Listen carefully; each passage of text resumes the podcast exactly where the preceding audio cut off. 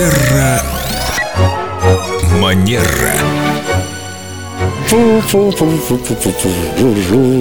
Сегодня у нас свадебная тема. Виктория Катева-Костылева, эксперт по хорошим манерам, хочет коснуться вопроса свадеб и приглашений на свадьбы. Здравствуйте, Виктория.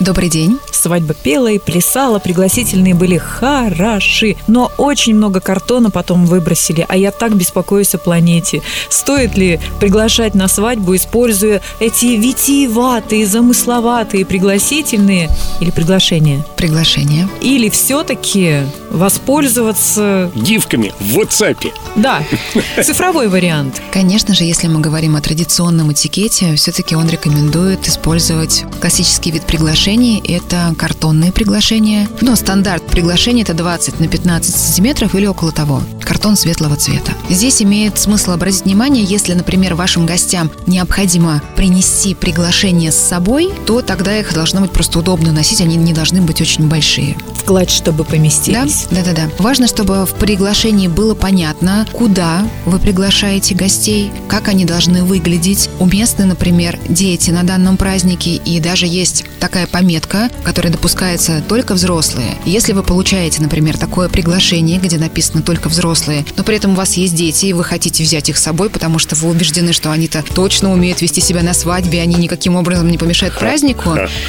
Вот здесь есть очень важное правило. Эта деталь не обсуждается. Вы либо приходите без детей, либо, если вам, например, не с кем их оставить, то вы приносите извинения и остаетесь дома. А за какое время по этикету принято отправлять приглашение на свою свадьбу? За 6 или 12 недель, то есть от 6 до 12.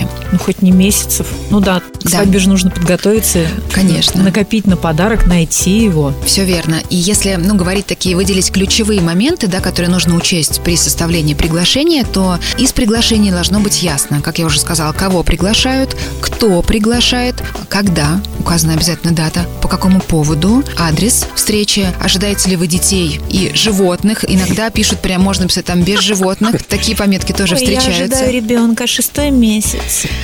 А Обязательно указывается дресс-код, и это правило, которому тоже очень важно следовать гостям. Недопустима вариация, если на приглашении написано, например, black tie, а человек думает, да ну, еще буду я заморачиваться с дресс-кодом, пойду в джинсах, все равно все свои. Может быть, он английский не знает, что такое black tie. Мы как-нибудь обязательно посвятим этому отдельную программу о том, что подразумевает каждый вид светского дресс-кода. Главное не быть красивее невесты, это я точно усвоила. Совершенно верно. Невеста и жениха – это действительно очень важное А то правило. жених может передумать.